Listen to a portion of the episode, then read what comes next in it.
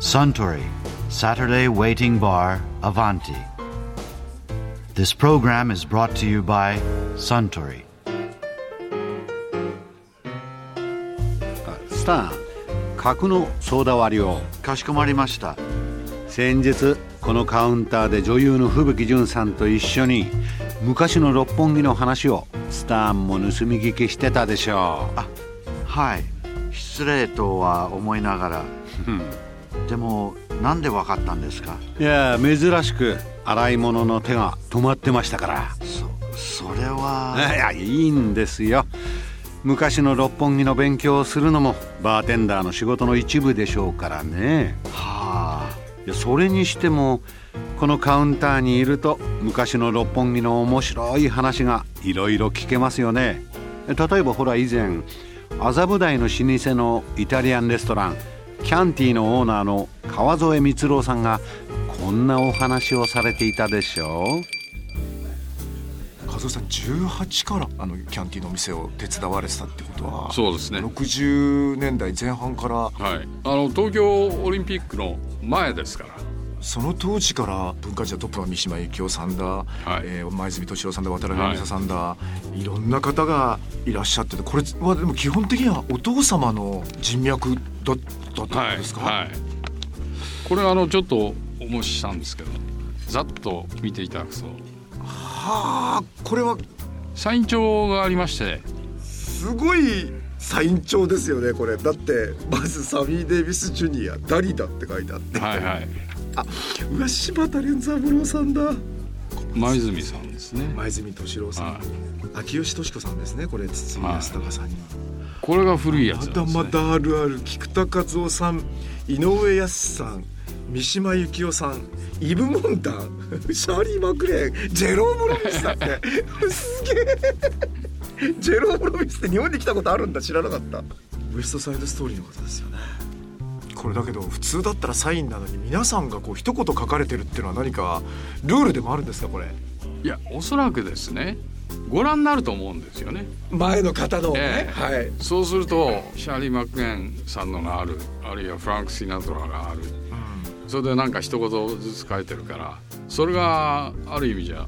方程式になっちゃってるかもしれないですねシャーリー・マクレーンが「キャンティの料理は私のウエストラインの上の方には良いお友達だけどウエストラインから下には大敵」っていうなかなかやっぱりさすがな文章ですよねさすがなんてもんじゃねこれ菊田和夫さんの「忘却とは忘れ去ることなり」ってこれ「君の名は」の菊田和夫さんご自身が書かれた名文句ですよね 本当ですね忘却とは忘れ去ることなりだがここの歌詞の味は忘れられん」って忘れられんっていうのも相当面白いと思うんだけど。その横のこれ春を惜しむブラックタイの陰銀に三島由紀夫ってこれあー三島由紀夫と添えられてるとこの句がまたグッときますねこれつい安坂さんの一言七点抜刀ってのも相当面白い七点抜刀され面る白いですよねこれピエール・カルダンさんが書かれた「どちらへディナーですかキャンティーへもちろんです」と 思っておしゃれなこと書かれますねこれピエール・カルダン。おそらくうちの親父が一緒に食事してたんじゃないかと思うんですねでもその1960年代の初め頃には午前何時までやってるっていうお店なんてないですよねいいや例えばシシリアさんなんていうのは遅くまでやってましたよねああ地下のあの、はどちらかというとアメリカ風イタリアンそうですねでで私は福沢幸男っていうカーレーサー彼と一緒に中学生の頃はいよくシシリアに行きましたまたなんて遊びに行く中学生だだって中学生なんか他にいないですよねそれで小遣いがなくなりますとねうちにありますお酒を23本盗み出してですねいいんですか今そんなことまあ時効ですねだいぶいや いやもう時効ですよそれでシシリアさんに買ってもらうんです それで遊ぶんですバレてお父様から張り倒されたことないですか全然ないですねうちの親父はうちに帰ってこなかったですから ねそうやってシシリアで待ってますとね赤坂のラテンクォーターですとかはいコバカパーナですナイトクラブ全盛期ですよよねその綺麗な女性がですね、は夜中2時ぐらいにはねシシリアに来るんですまよ、あ、終わった後ではいちょっとおしゃれなところでスパゲッティでもみたいなことですか、えーはいピッツァですよねピッツァはいえーそしたら我々はあの背広を着てネクタイして待ってるんですよ中学生が背広はいはいにネクタイで、はいはそれで迎え入れてですね、はどうぞお座りくださいなんかお好きなものをどうぞ みたいな混ぜてますよね混ぜてるなんてもんじゃないですねそれもうひどいですよねあのー当時キャンティができてしばらく経ってからの六本木っていうのは、は全体的になんかこうインターナショナルな感じであったり、はいこう先端性な感じっていうのはあったんですけど街全体にそうですねそれと今ほど商店がたくさんございませんでしたでしょそうしますとねえビルの背丈も低くて昔の横浜の元町ああの雰囲気がするんですよえね、まあ元町って言うても2階建てとかええぐらいまでがずっと並んでる昔はちょっとである種エキゾティックなそういう雰囲気が下町だったんですね、そこにやっぱり英語の看板とかこう結構出てたりしたんでしょうね、はい、ですから町全体が非常におしゃれな町で雰囲気出していましたですよねあのーまあ、泉敏郎さんにしても、はいカメラマンの立木義弘さんにしても、あのキャンティによく通われてた方ってお近くにお住まいだったというふうえにえあの近くに住まわれててうちの店の裏手に古い住宅街ありますよね坂をちょっと降りてったとこはいはいですからそういう意味であの辺も雰囲気のある町だったんですよねああそういえば十何年前かなんかに映画監督伊丹十三さんとちょっとお話しすることがあってあご自宅だったと思うけどあ言あわれたことがあってキャンティのすぐ裏だったんでびっくりしたことがで毎日来られてましたよねあ伊丹十三監督、 はいそれでもうお昼からワイン飲まれて40メーターぐらいの感じですもんねああそうですね あんだけの場所に近くにキャンティがあったらそれは行きますでしかもうん今でもあの周りってあんまりないですよねおそらくですね飯倉片町の交差点の高速道路はいあれと外務省の飯倉交換はいこの辺が雰囲気をキープしてるんじゃないかと本当にそうですよねねあそこから、ねまあ、もうちょっと先まで東京タワーのあそこの通りっていうのだけが昔の六本木であったり、はい昔の港区の麻布とかのはい空気感があそこだけ残ってるみたいですごい好きなんですけどねそうで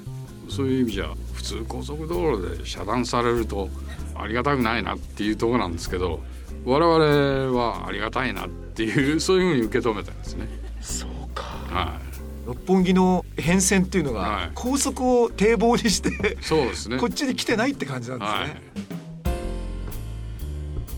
いやー川添光郎さんのお話面白かったですよねあスタン角のソーダ割りもう一杯かしこまりました。ああそれから DJ のピストン西澤さんは六本木のこんな昔話をされてましたね石澤さんは、い昔はディスコでお皿回してる DJ だええったんですか、やってましたねもうそれがこの業界に入ったきっかけはそうですねまあでもその前バンドやってたんでなんとかして音楽でご飯食べようと思ってて、うんでそれの手段の一つが DJ だったんで、うんだから当時の DJ っていうのは、あのタイムカードがあってね月曜日から何曜日まで例えば週に一遍だけ休みがあってそれ以外は社員として出勤しなさいという形だったんで社員として出勤ってどういう意味だからあの DJ っていうのは今ほらあの渡り鳥みたいにレ自分のレコード持ってくるでしはいはょいそうじゃなくてお店の方で全部用意しておくからだからレコードを回しに来てくださいよっていうだから水商売のウェイターさんなんかの延長ですねレコード係みたああいな、レコード係、ええってことはお店がアナログのレコードガー持ってるわけそうですそうですそうですだからこそあの安定して毎日同じ曲がかかってでヒット曲がかかってっていうそういう形態がねなり得たんですね、ある種その DJ の個性がないですねないですねただお店の個性はもっとあったしあそうか反対に言えばお店としてお客さんが一回お金払って入り口から入ってきたら骨の髄までしゃぶらせますぜみたいな楽しんでってくださいみたいなノリがありましたね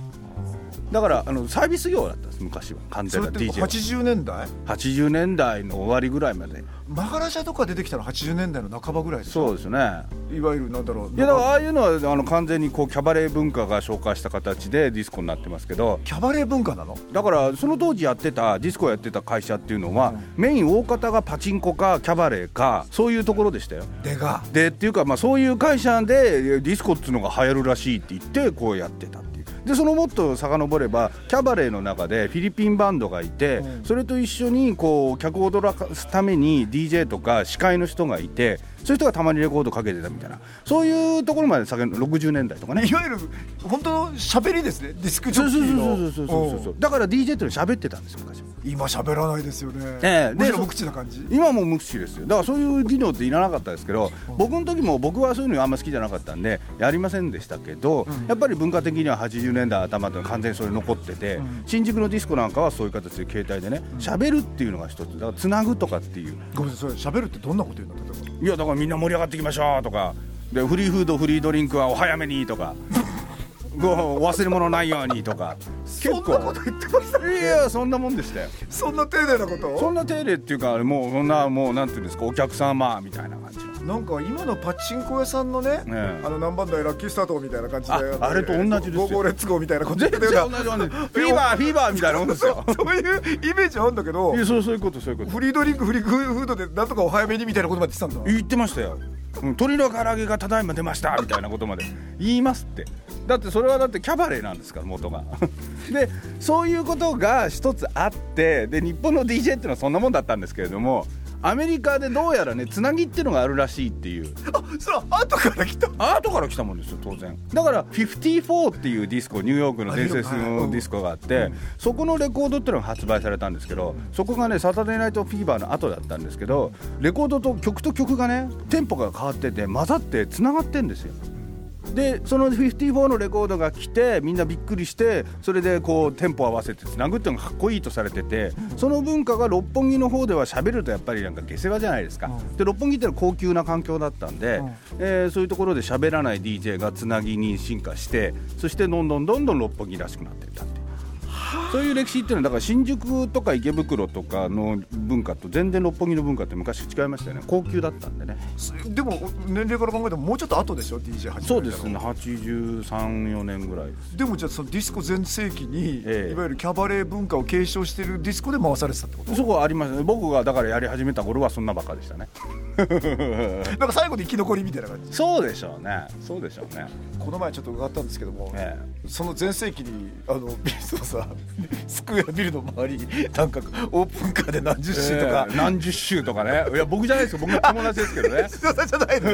ね僕は免許持ってなかったんでそうなんだ、ええ横にも乗ってない横には乗ってることはありますよそこでぐるぐる回ってどうすんのいやだから方向的にはその六本木の、えー、とあそこ外苑なんとか通りから、であの東京タワーの方に行く東京タワーの方六本木交に差点から東京タワーの方に行くはいはいはい、ねでそこから、えーセリナの方に一回入って、はい、昔森永ラブがあったとこねええでセリナのところから突き当たりを左に曲がってスクエアビルの角ってことでしょ、ええ、でそのまま行っちゃうと六本木通り出ちゃうんでそこからもう一回左に曲がって今度はずーっとこのスクエアビルのから沿ってる道があって、でそこのところまた一周何メートル何メートル300400メートルぐらいですかね400メートルトラックぐらいでしょうね多そう分ですねよね、うんそこをだから一晩中一晩中だから何百周ですかだからいわゆる陸上競技で1万メーターみたいな感じですねそうそうぐそるうぐるぐるぐでるそぐるこぐる時速10キロぐらいで当時はオートマの車なんて珍しかったんでねずーっとローでもう5時間ぐらい走ってたんですそれ1台だけじゃないんでしょっ以上じゃないですよ20代ぐらいいましたねてことはもう数珠なわけじゃないですか手術つなぎですよでそこの間にあの怖い人のベンツが割り込んできたりとかいろんなことが一晩中あって、土地柄ですからねねえ、でもあのほらもうとにかく一番最初来る時6時7時ぐらいになるとみんなスケアビルに回っていくからだからね道潮って言ってたんですけど俺たちはねあの道潮がこう女の子たちがこう前から来るわけですよ、それでねねえ乗らないねえ乗らないっつってこれから遊びに行くのねどこにねまた後でねとか言っててそうするとそれすれ違っちゃ夜ったの11すれ違っちゃうでも夜11時ぐらいになると今度は引きしようって言って駅の方に逆に帰ってくるわけじゃないですかでこうやって行くと「ああさっきあったね」っつって「ああそまれたあったね」みたいなその後ろから来るのこの引き潮の時だから引き潮の時に女の子を車に乗せるためにも道潮の時に一回声をかけておいて和んでおくことが必要なんですよら ちょっと待ってくださいだから行ったりしたりしなが らちゃんとこう逆効果じゃないですかどう考えてもいやずっといるいやだからそこにねずっとぐるぐる回ってると今の時代はバカみたいのもあるでしょ昔はそんなやついっぱいいたからだから昔はそれでよかったんですよ正体バレちゃうじゃないですかただのナンパ男だっていやいやだからそれでいいんですもんだってそれでいいんだいいんですよ昔はナンパすること自体が上っ面で結構なんかこう新しくてよかったんですよあおしゃれなことおしゃれだったんですよそういううあの浮ついた人生が面白い Japanese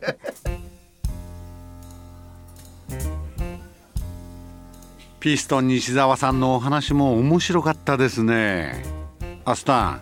同じものをもう一杯かしこまりましたところでアバンティのカウンターでの会話にもっと聞き耳を立ててみたいとおっしゃる方は毎週土曜日の夕方お近くの FM 局で放送のサントリーサタデーウェイティングバーをお尋ねください来週は俳優の佐藤隆太さんがお見えになるはずですよ Suntory Saturday Waiting Bar Avanti This program was brought to you by Suntory